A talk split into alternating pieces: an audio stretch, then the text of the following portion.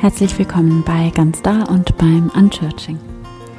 Mein Name ist Anne Pumperla und ich freue mich, dass du da bist für diese andere Art von Gottesdienst.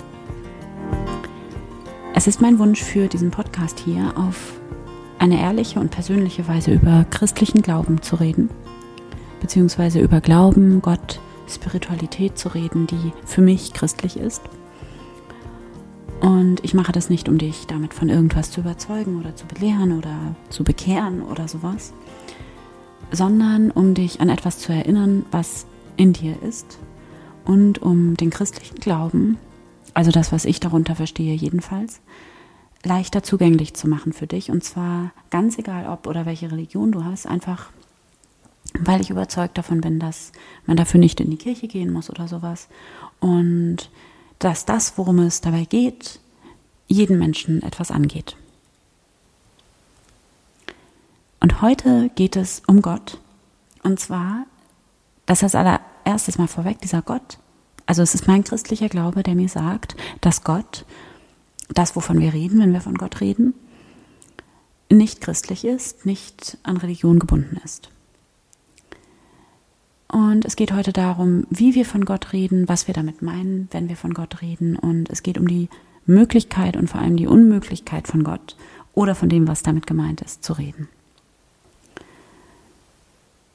Und es geht um dieses Wort Gott, dieses unglaublich geladene, anstrengende Wort, mit dem wir so viel Geschichte haben, das so, so viel missbraucht wurde und immer noch wird und mit dem wir aber immer noch nicht fertig sind.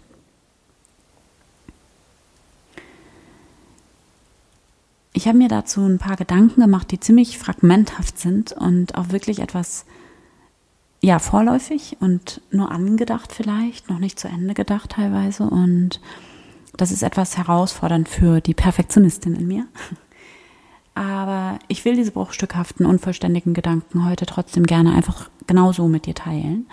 Zum einen, weil ich noch ganz, ganz oft darüber sprechen und schreiben werde, ganz bestimmt. Und dann aber auch, weil ich finde, dass das genau auch diesem Thema entspricht. Weil die einzige Möglichkeit überhaupt von Gott oder von dem, was wir damit meinen zu reden, eben in Fragmenten oder in Bruchstücken ist. Und am Ende dieses Gottesdienstes lese ich dir anstelle einer Meditation oder einem Gebet einen ganz, ganz tollen Text vor von Max Frisch aus den Tagebüchern. Immer noch einer der inspirierendsten Texte, die ich kenne. Genau, und da kannst du dich schon mal drauf freuen. Und jetzt erstmal zu diesem Wort Gott. Dieses Wort Gott ist ein unfassbar anstrengendes und ein unfassbar ambivalentes Wort. Ich weiß nicht, ob es überhaupt ein anderes Wort gibt, das wie dieses Wort Gott aufgeladen ist mit Vorurteilen, Missverständnissen, Vereinnahmungen, Erwartungen, Enttäuschungen, Hoffnungen und eigentlich der gesamten Palette an menschlichen Emotionen an Geschichte, an Pro Projektionen unserer eigenen Erfahrungen.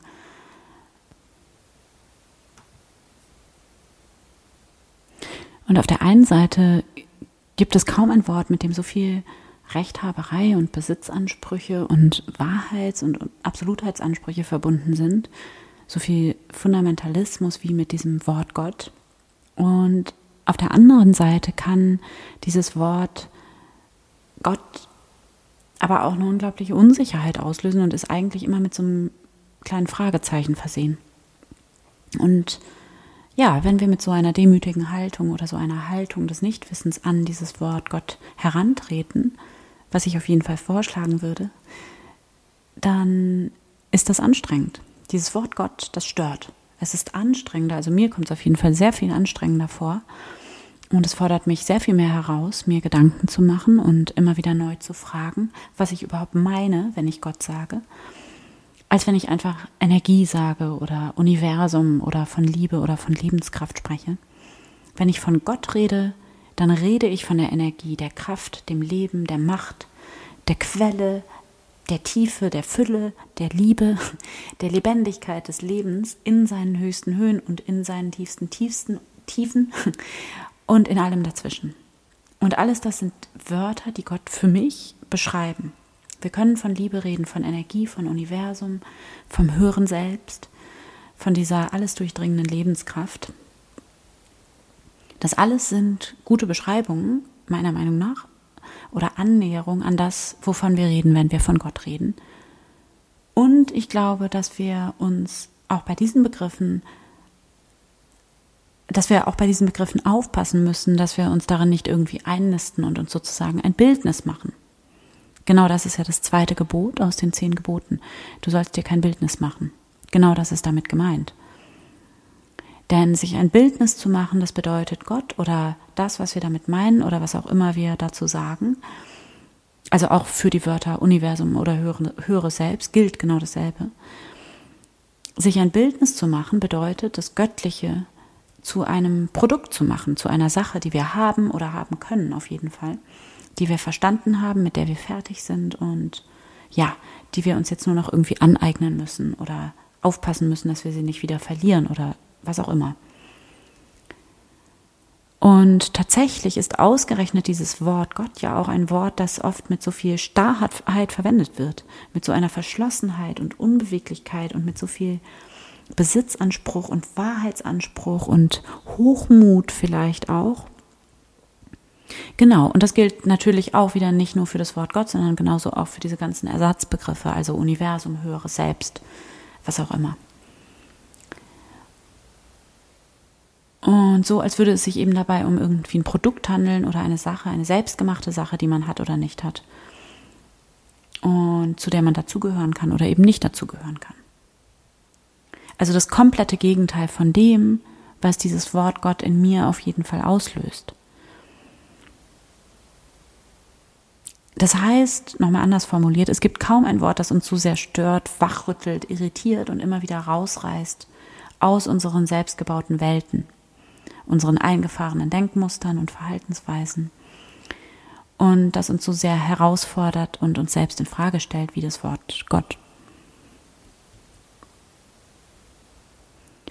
Und eben deshalb sollten wir dieses Wort benutzen.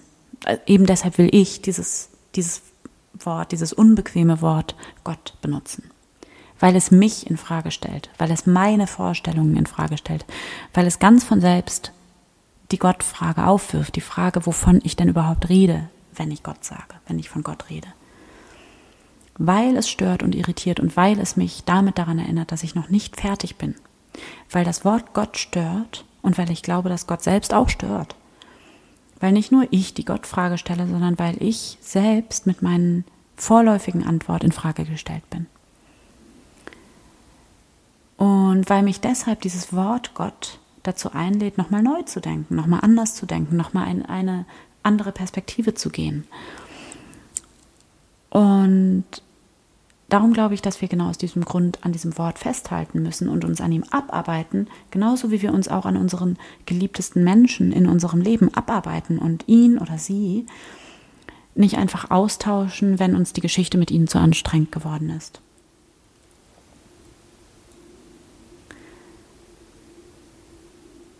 Ich glaube wirklich, dass wir nur im Suchen und Fragen selbst hin und wieder über eine Antwort stolpern.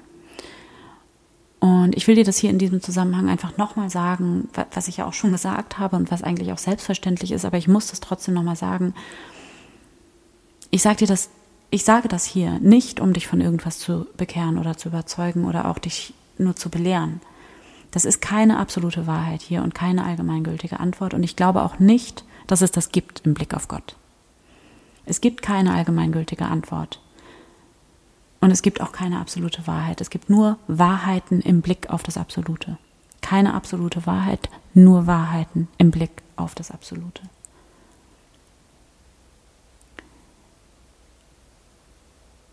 Ich bin nicht hier, um dich zu überzeugen. Ich kann nur über mich sprechen und mich darum bemühen, so ehrlich und so genau wie möglich zu beschreiben, was ich meine, in der Hoffnung, dich an etwas zu erinnern, was in dir ist.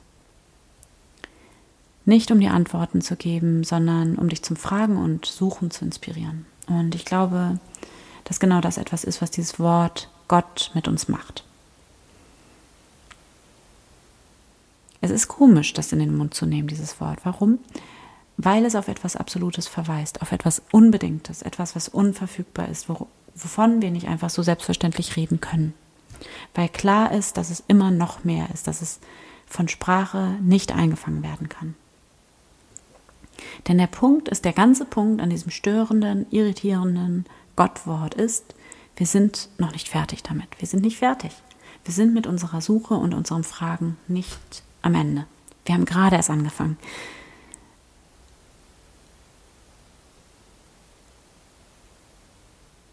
Und mir ist es wirklich wichtig, Beschreibungen zu finden, um das Wort Gott nicht wie selbstverständlich zu verwenden.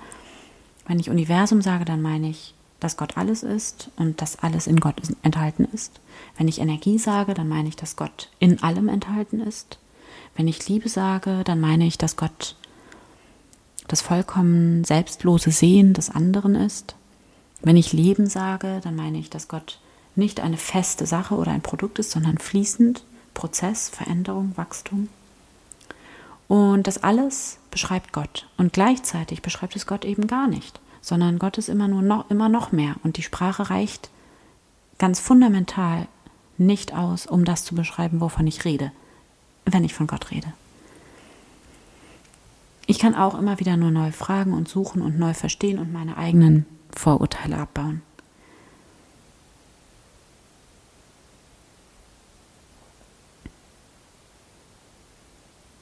Gott, das, was wir damit meinen, das, worum es dabei geht, ist immer noch größer. Noch mehr Güte, noch mehr Liebe, noch mehr Leben, noch tiefer und näher als alles, was wir darüber sagen können.